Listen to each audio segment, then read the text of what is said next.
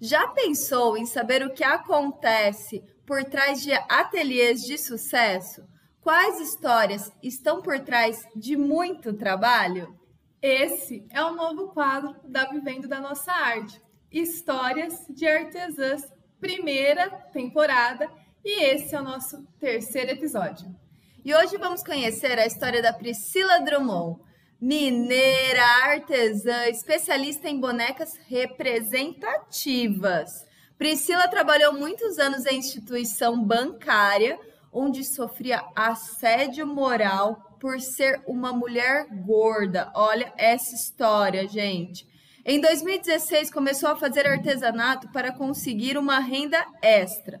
Em fevereiro de 2019, passou a trabalhar como artesã despertou a vontade de fazer um trabalho artesanal com propósito. Hoje ela leva aceitação e autoestima para crianças através de bonecas de pano personalizados. Priscila Drummond é uma artesã que faz história. Pri, seja muito bem-vinda aqui com a gente Olá. Olá, tudo bem? Prazer estar aqui com vocês. É muito bom mesmo, Pri. Pri, é, conta um pouquinho da sua história. É, eu acho que é muito importante a gente trazer um pouquinho, não a história do artesanato, porque eu acho que a história do banco está muito relacionada hoje ao que você faz com o propósito. Você poderia falar um pouquinho dessa sua história, da sua, sua jornada até o artesanato com propósito? Posso, posso sim. É... Hoje é muito tranquilo para mim contar essa história, mas durante nem sempre foi, foi fácil. É... Foi muito difícil quando eu comecei a sofrer o assédio. É... Quando eu tive a minha filha, nasceu, eu fiz concurso público para banco, né? É, então, na época, era um banco do Estado, depois ele foi privatizado. E aí eu fiquei 14 anos no banco. E nos últimos, os últimos três anos que eu trabalhei no banco, eu sofri esse assédio nesses três últimos anos é, por um gerente é, extremamente machista e é, ele associava a minha condição física, a minha capacidade de produção, a minha capacidade de venda, de cumprir metas. E, e, e isso se prolongou durante anos, né?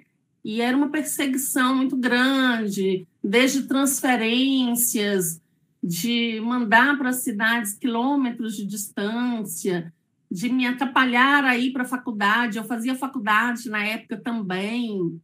Era uma jornada muito difícil, porque eu morava numa cidade, trabalhava em outra e fazia faculdade em outra.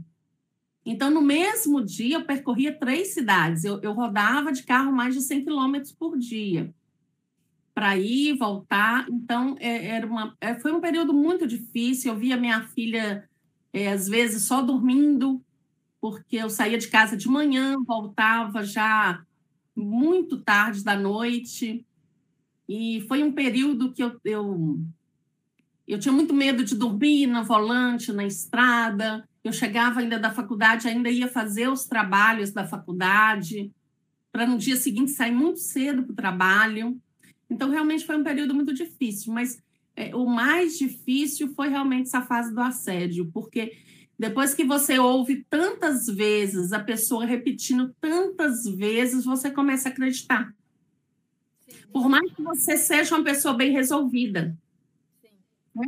E eu não fui gorda a minha vida inteira. Eu tive, eu, fui, eu tive uma infância magra, eu tive uma adolescência magra, eu fazia muita atividade física. Inclusive, até antes de eu entrar na, no, até quando eu entrei ainda no banco, ainda fazia muita atividade física. É, já desfilei, já participei de concurso de beleza, esse tipo de coisa na adolescência, sabe? Então, assim, não era fácil para mim ficar ouvindo. Entrou um barulho aqui. ficar ouvindo. E eu sempre fui muito independente. Eu comecei a trabalhar com 15 anos de idade, porque eu nunca quis depender de pai, de mãe. Eu sempre quis é, pagar meus estudos, correr atrás das minhas coisas.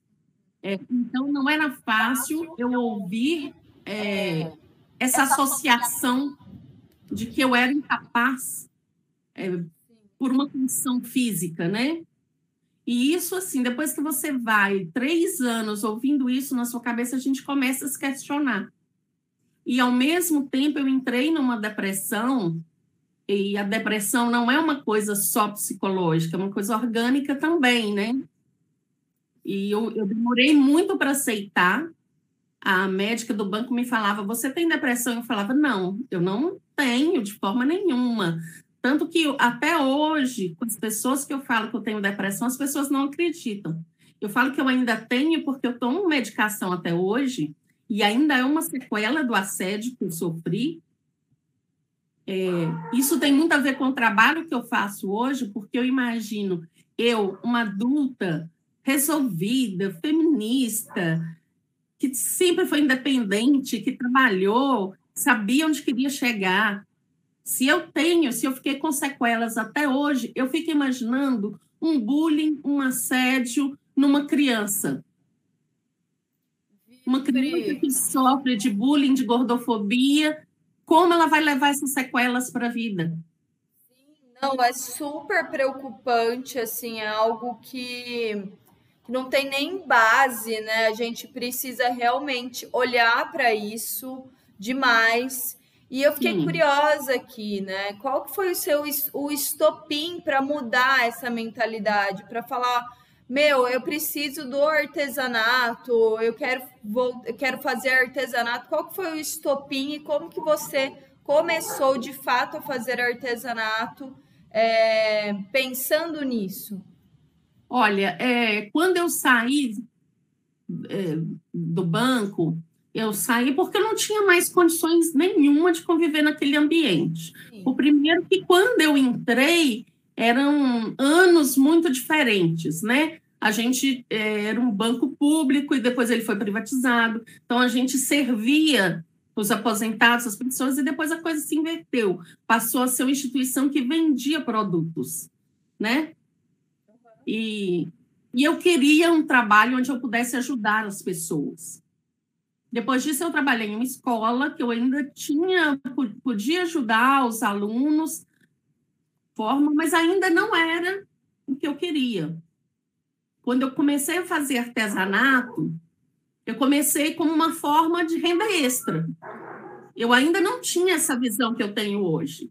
Eu acho que, como a maioria das artesãs, a gente começa assim, né?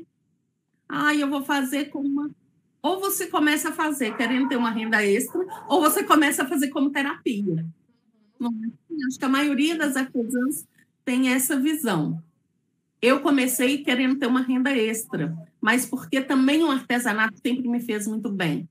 Eu aprendi a fazer artesanato desde criança, e é uma memória afetiva mesmo, né? A minha mãe e minha madrinha sempre me ensinaram a fazer artesanato, minha avó fazia chapéu de palha, então, é uma coisa que está muito enraizada na minha família. Né? Eu tenho memórias afetivas muito lindas do artesanato. Então, comecei a fazer, mas eu ainda não tinha essa visão que eu tenho hoje.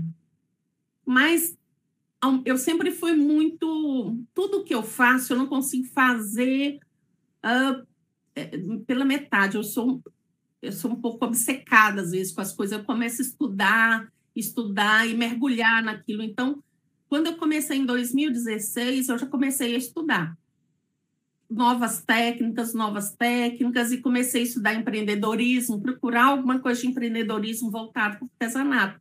Foi, inclusive, quando eu conheci o curso de vocês, na, na Educar, que era o empreendedorismo, né, para artesanato, uhum. e o curso de bonecas de pano também, e aí eu comecei a me aprofundar mais em bonecas, me especializar mais em bonecas, muitos cursos de técnicas de feltro, muito curso de empreendedorismo. E aí, das metodologias de vocês que eu descobri o meu propósito. Esse foi o clique, realmente, de que eu podia ajudar mais as pessoas através do artesanato.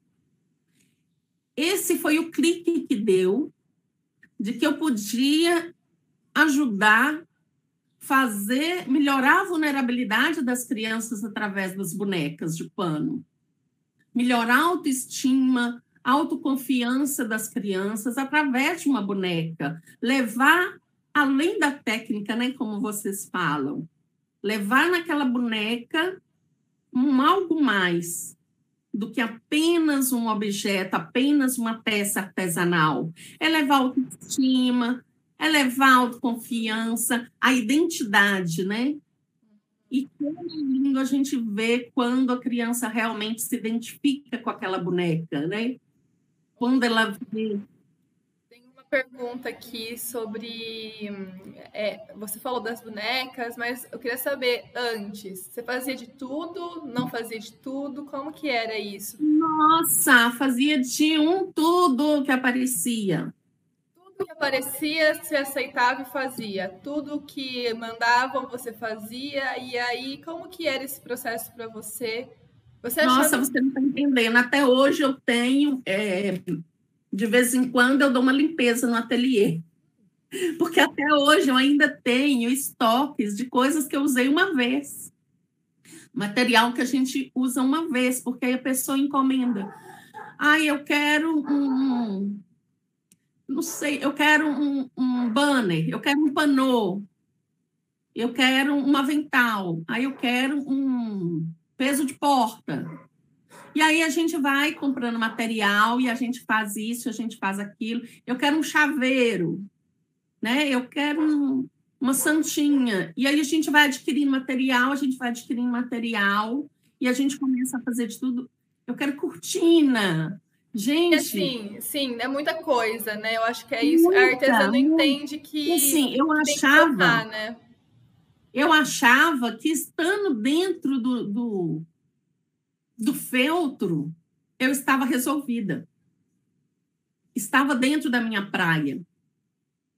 E mesmo assim, eu ainda saía fora do feltro, acabava fazendo alguma coisa de tecido, sabe? E, é, e acontece o quê? A gente acaba se desorientando, porque a gente quer abraçar o mundo, né? A artesã tem uma coisa de muita criatividade. E eu tenho uma coisa que, quando a pessoa me dá um desafio, se a pessoa fala assim, ah, eu tenho um desafio aqui, fazer uma coisa tal, tal, tal, que nunca foi feita, eu gosto muito de trabalhos autorais.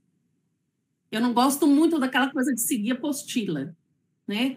Então, quando a pessoa fala assim, ai, será que dá para inventar para fazer uma coisa assim? Aí eu já fico louca, né?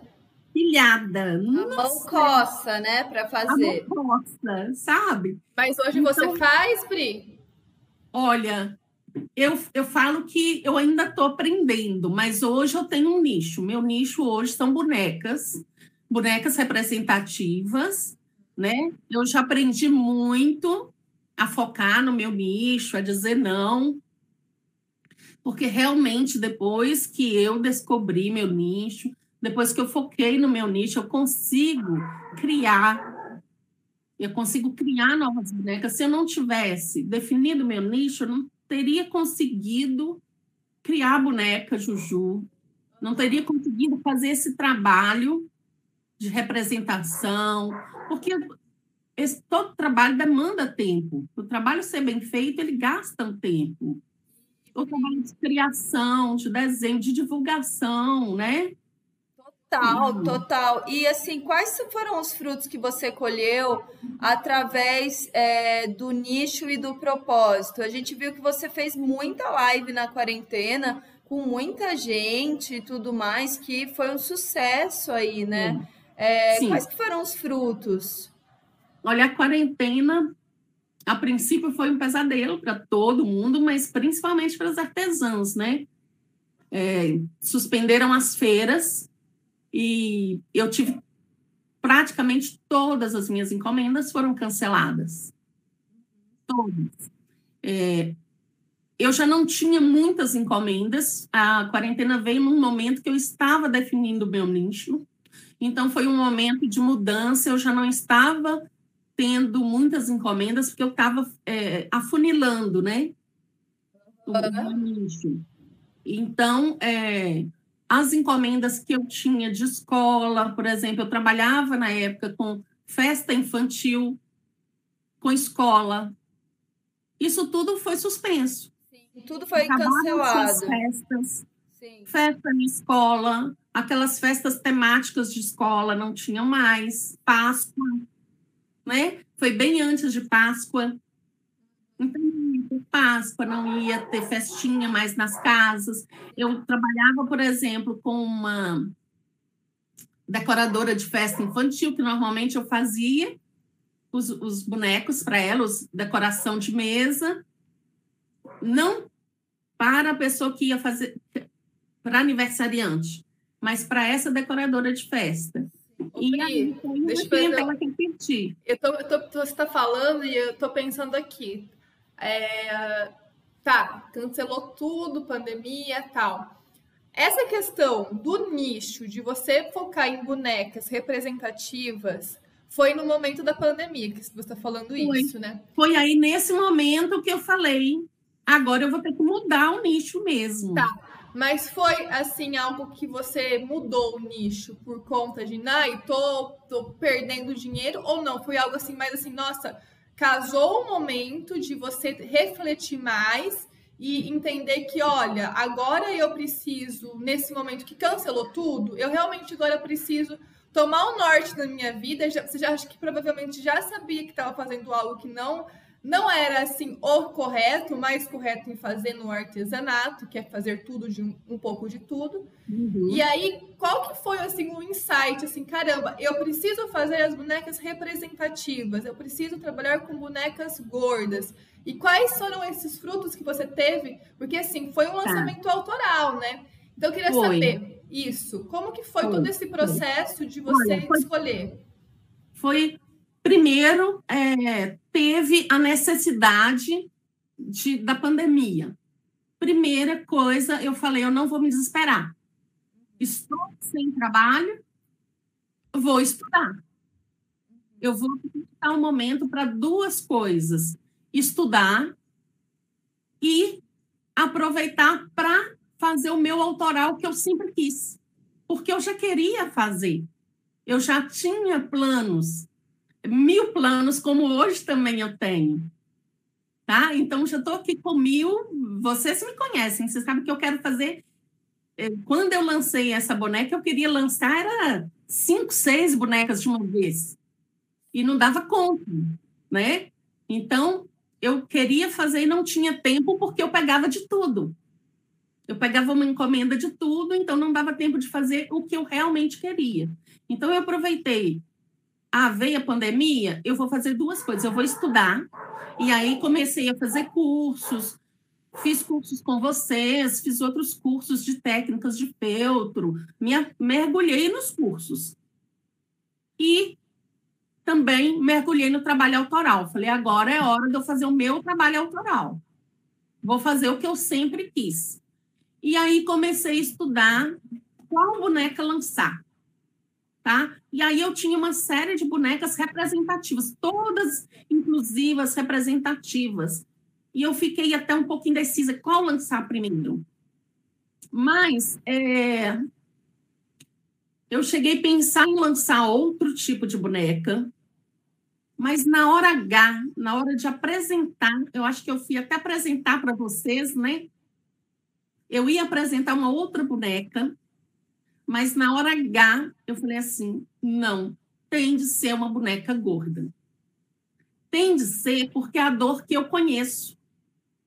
Mas por quê?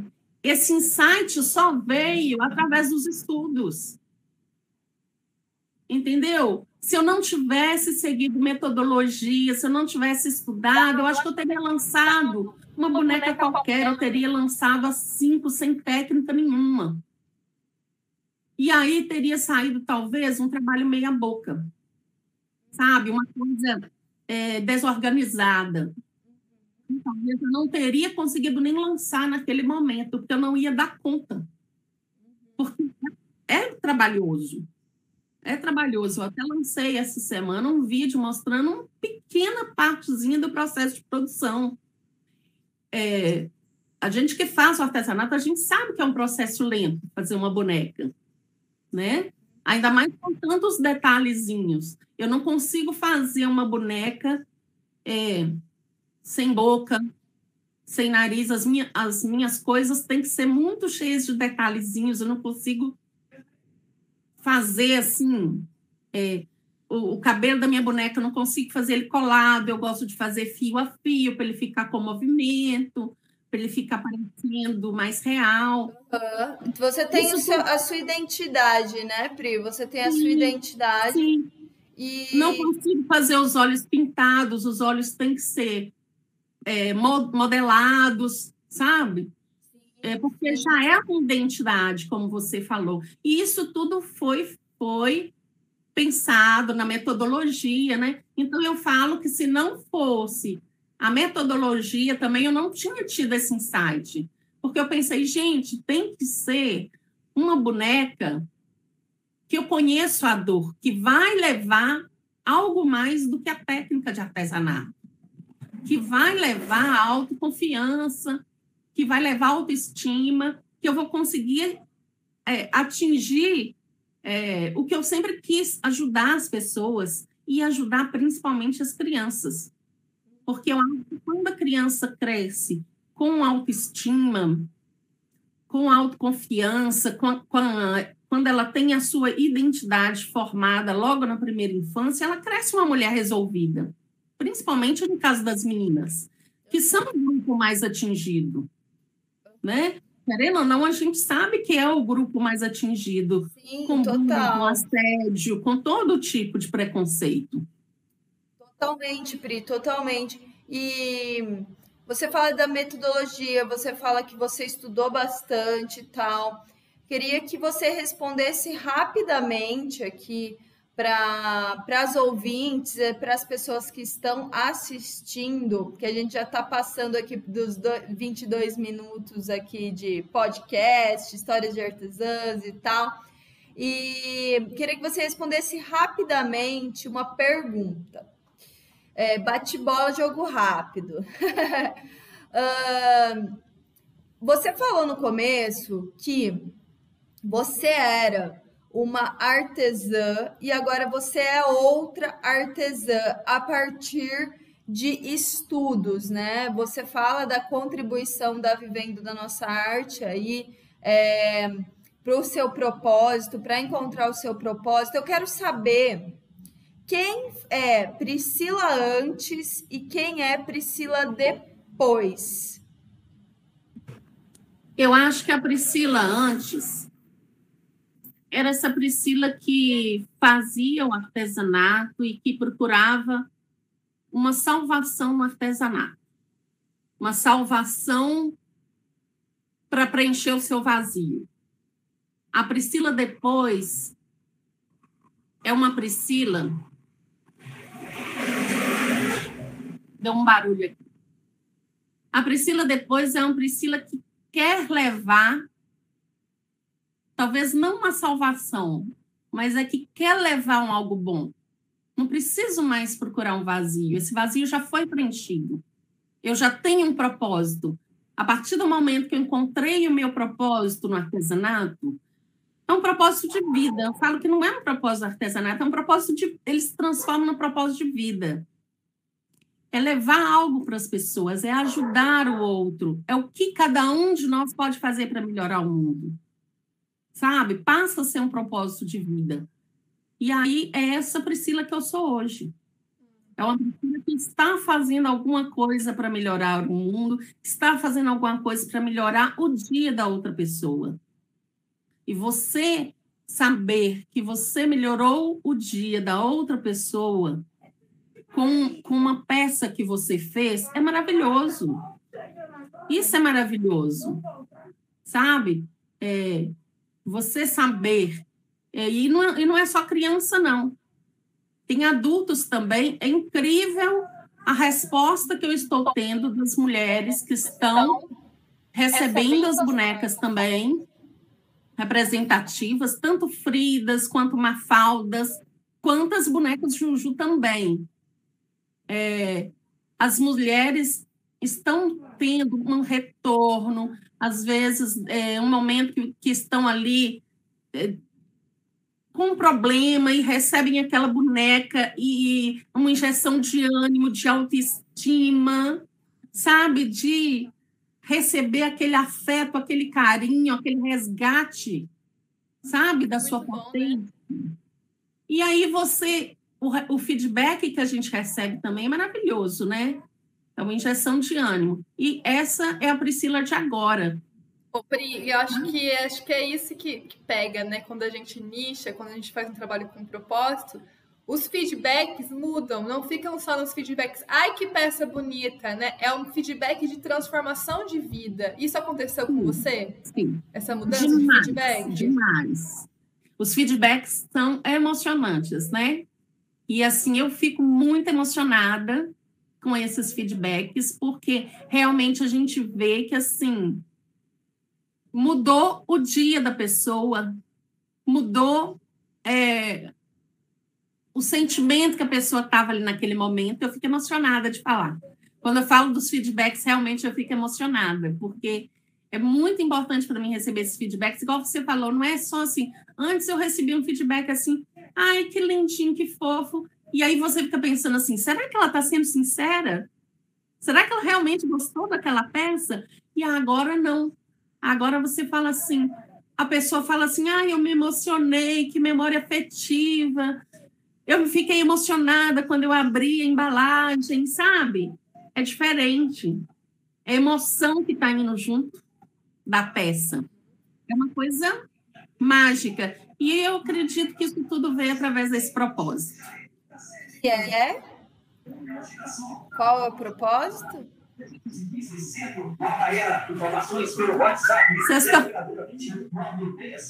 Bem, não tem problema nenhum. Fique em paz, Pri. Não tem problema. Ai, é um podcast. É, tá tudo certo. Vai, vai com o barulho assim não, mesmo. Vai, vai, com barulho mesmo. vai com barulho. Vai com barulho. Não tem Vida problema. normal, né? Vida normal. É. Mas eu acho que isso tudo veio assim com esse propósito, como eu falei com vocês eu acho que é mais que um propósito do ateliê, é o meu propósito e é um propósito que eu levei para a vida.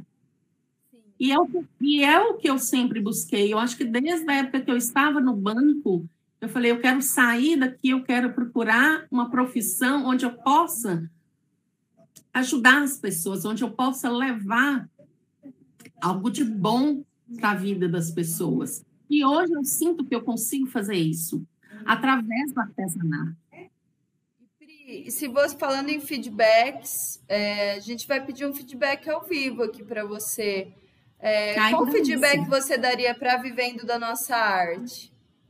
Olha, eu acho que eu não teria tido nenhum desses insights se eu não tivesse conhecido vocês.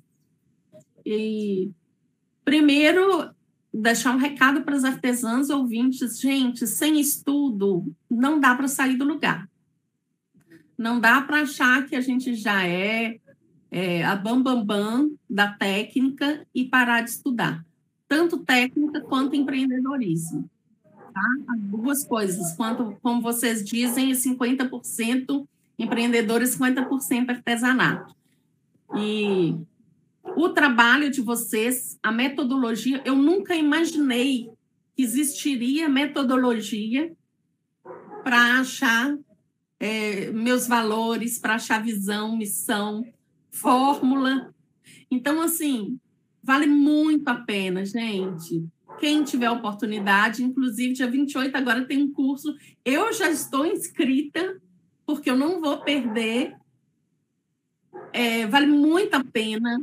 É, a gente é um, é um mergulho, as técnicas, né, a metodologia que vocês usam é fantástica, porque não é uma fórmula de bolo, né? não é receita de bolo. Né? São, são metodologias, são técnicas é, que fazem com que a gente mergulhe é, no nosso íntimo, e ache o nosso propósito, a nossa missão, né? Não é aquela receitinha de bolo que serve para todo mundo. Então, assim, são metodologias que cada um vai encontrar o seu caminho. Né? Então, é fazer a gente pensar, né? fazer a gente caminhar com as próprias pernas, né? É, muito obrigada pelo, pela, pela, pelo feedback, é muito bom ter feedback. E assim, você estava falando sobre. Eu acho muito legal a gente voltar um pouco sobre o trabalho autoral, porque é o seguinte: é, muitas artesãs acham que postar nas redes sociais é fazer um lançamento. Né? Não é. Você sabe que não é. Mas muitas não sabem que é um trabalho de planejamento para você lançar um produto. Como Sim. que a Priscila fazia antes lançamento de produto autoral ou de produtos? Não sei se você fazia um produto autoral é, antes, mas nossa. e como que é feito hoje? Como é feito esse trabalho? Se há um planejamento antes, se não há planejamento, como que é? é eu, eu mesma achava. Eu mesma, eu mesma achava. achava. Postou a primeira vez, mostrou a carinha do produto, já está lançado. Então, era essa a visão que eu tinha.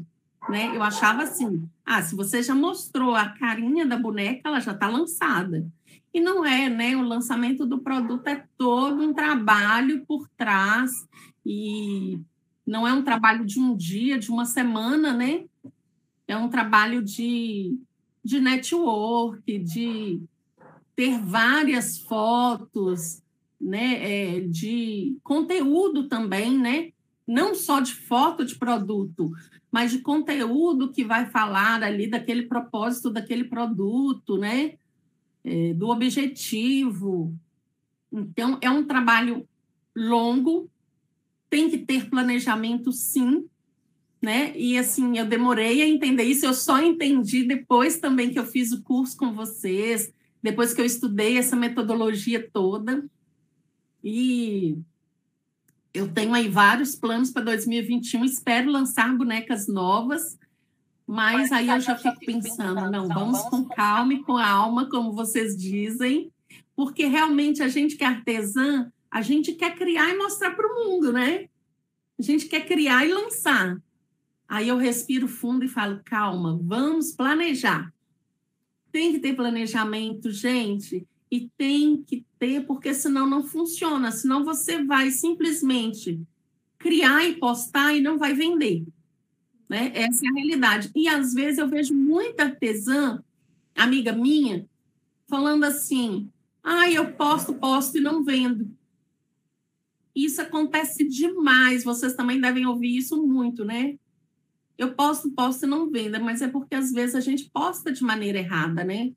Às vezes a gente posta e as pessoas que não são artesãs que estão vendo aquela postagem não entendem muito Sim. qual o objetivo, né? Por isso tem que ter um planejamento, um planejamento estratégico e antes do lançamento tem que ter o pré-lançamento com todo o conteúdo, com conteúdos, com lives, para mesmo fazer essa introdução do produto no mercado.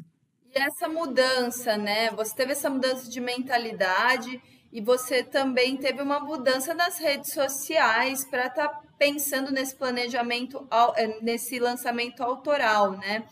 É, você teve mais resultados do que antes, Pri? Tive, tive bastante a, a, mudança, a resposta nas redes sociais, eu acho que foram o que mais impactaram, acho. Acho que foi uma resposta mais visível que eu tive, assim. Talvez uma. Acho que é isso mesmo, acho que foi a resposta mais visível que veio, sabe? Foi mais imediato, digamos assim, né? Por as respostas das redes sociais.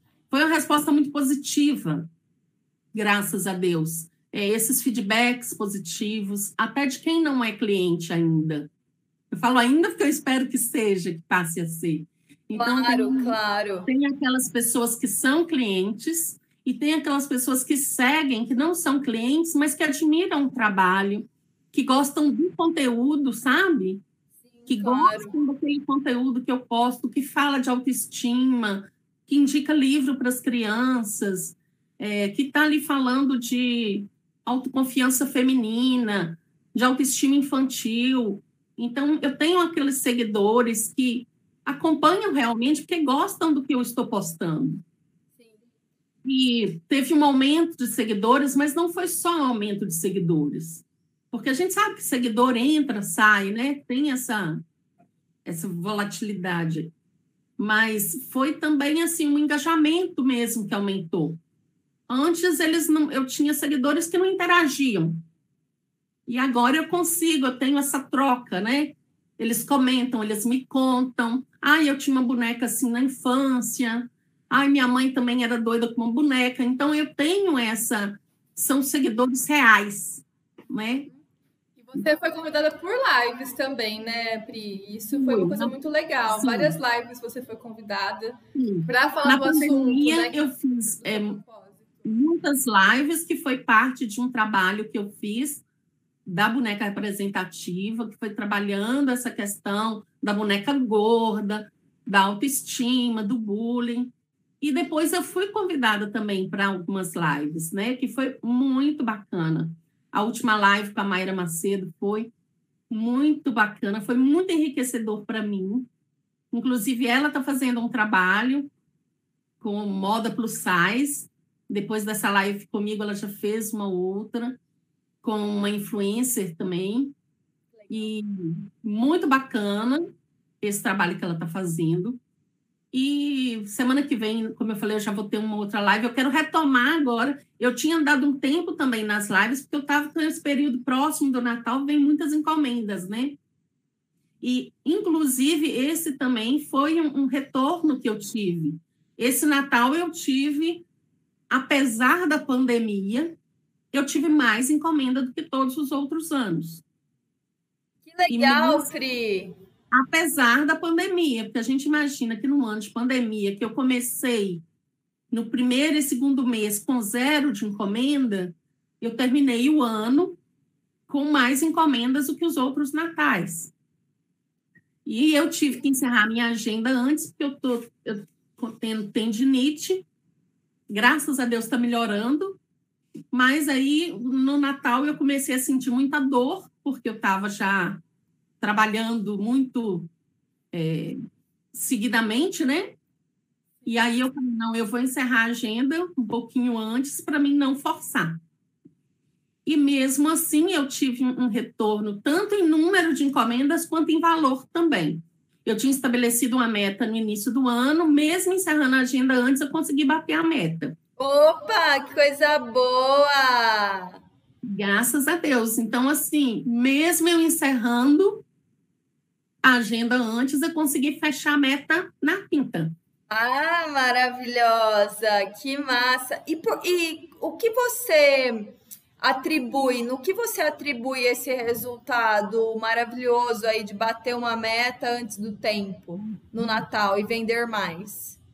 Com certeza foi esse trabalho de representatividade, mas é, eu acho que o resultado é de todo esse trabalho. Eu mudei todo, toda a minha rede social, eu mudei em função do. Eu mudei meu ateliê, a cara do meu ateliê, eu mudei a, a minha rede social, mudei o meu nicho. O resultado veio de tudo isso, tá?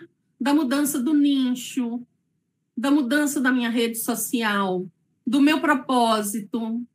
As postagens agora são todas em cima do meu propósito. E seguir realmente, né? Não adianta você ter um propósito e não seguir. Né? Então, eu acho que realmente agora as pessoas entendem quem é a Priscila Artesã. É a Priscila Artesã que faz boneca. Eu quero uma boneca no Natal, eu vou encomendar com a Priscila. E as pessoas, eu abro a agenda de Natal com antecedência como agora eu abri a agenda de janeiro, eu já estou começando a ter pedido para Páscoa, então eu já vou abrir a agenda de fevereiro e de Páscoa também. Porque, na verdade, não é que eu estou tendo muitas encomendas, mas é porque as pessoas já estão começando a entender que o boneca, a boneca artesanal, eu tive encomenda no Natal que eu tive que recusar, porque eu não tinha mais como fazer. Então, as pessoas já estão começando a entender que trabalho artesanal é demorado. Legal. E que tem que encomendar com antecedência, né? E, e é interessante que a gente tem que bater nessa tecla, até por isso eu mostrei essa semana, ontem, uma parte do processo, porque as pessoas vão começando a entender e começando a valorizar cada vez mais né, o processo artesanal. E esse resultado foi, então, que eu tive agora no final do ano, isso foi resultado desse trabalho ao longo do tempo, não é o resultado da noite para o dia. Não é coisa que vem. Isso veio desde os estudos que eu comecei a fazer desde o início da pandemia. Né? Eu acho que para a gente colher um fruto agora no final do ano, você tem que começar a fazer o trabalho é, é no, no, início, né? É o segredo do planejamento, né? Que a gente uhum. vai, vai ter aí uma aula no dia 28. Exatamente Sim. isso. Super e... recomendo, gente. Eu já fiz minha inscrição, garanti minha vaga, porque não é porque eu fiz meu planejamento e deu certo eu não tenho nada a aprender.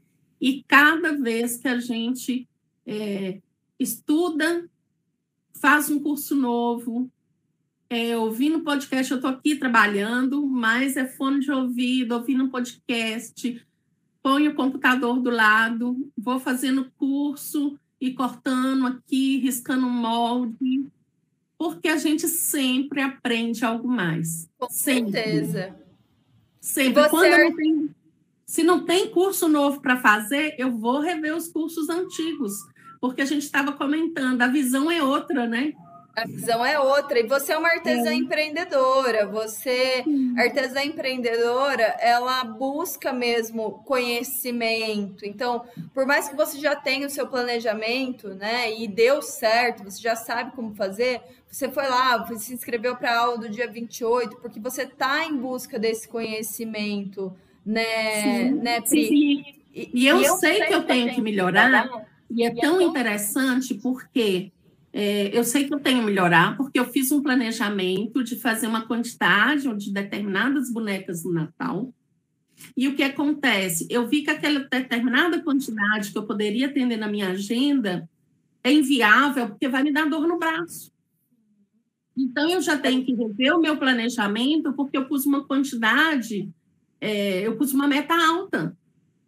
Sim, então, então é importante eu a gente rever, eu não né? posso pegar essa quantidade de de, de encomendas que eu tinha planejado. Então, eu já tenho que rever minha meta, eu já tenho que rever uma série de coisas, porque senão todo mês eu vou ter dor no braço, e aí não, não compensa, compensa, né? É, daí não dá. Não tem aí como. Dá, porque eu estou tomando remédio, né? Eu não quero ficar tomando remédio, também não dá. Era eu, eu amo meu trabalho, mas não é assim não, né? É isso. É. E Pri, assim, acho que resumindo tudo que foi falado hoje, né, é que neste ano foi um ano de posicionamento profissional da sua parte, tanto na, em busca de uhum. capacitação, tanto em Sim. busca de, de nichar, né, como fazer isso, como ser uma artesã empreendedora e em busca aí da sua missão, né? É... E aí, Pri, que o quanto muda, né? Ou a gente vê, a gente acompanhou seu processo de pertinho, é, o quanto muda quando você realmente liga o modo artesã empreendedor, o quanto os outros mudam, né? O posicionamento assim que eu digo, quando a artesã banca que ela é uma artesã empreendedora, as pessoas ao redor e os clientes percebem e começam a valorizar mais o ramo artesanal e entender o que é de fato o ramo, né? Sim, sim, as, sim, pessoas, as pessoas começam, começam a entender e começam a valorizar. E nós participamos do congresso da, do evento juntas, né? E foi maravilhoso e mais de 20 palestras, e a gente aprendeu demais. E uma coisa que nós aprendemos lá é que o valor do nosso produto está agregado ao nosso valor, né? É, tá ligado, né? E a gente tem que é, é, quando a gente escuta aquela história, ah, artesanato não é valorizado, né? Mas é a gente que tem que a gente é que tem que trazer essa valorização, né?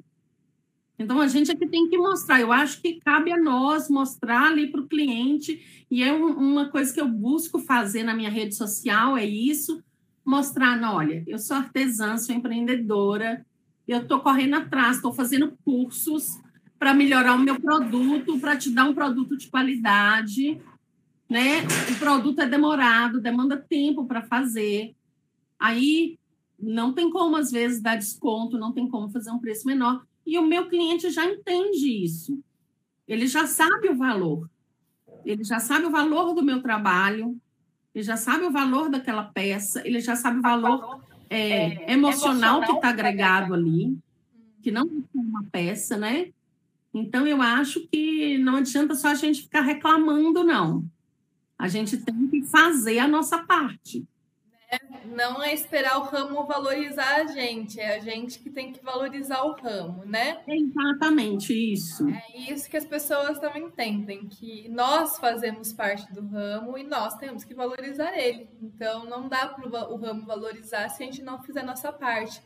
Eu estava vendo uma palestra esses dias e aí um cara falou que a gente, a gente acha que a gente nunca é parte do problema, mas quando a gente faz parte do problema, a gente faz parte da mudança. Então é muito importante a gente ver por esse lado, né? Que nós estamos nessa mudança aí. Isso. Pri, ó, muito, muito obrigada por estar com a gente hoje, conversando, batendo esse papo, disponibilizando esse tempo seu de artesã empreendedora. É, a gente fica muito feliz por toda essa mudança que está rolando no seu ateliê. A gente fica muito feliz o seu trabalho é feito com um propósito e que as pessoas reconhecem você hoje como uma, como uma artesã que leva propósito, que leva representatividade, representatividade através das suas bonecas. Então, muito obrigado por valorizar o ramo artesanal, muito obrigado por estar aí fazendo a sua parte como artesã empreendedora. Ai, eu que agradeço demais.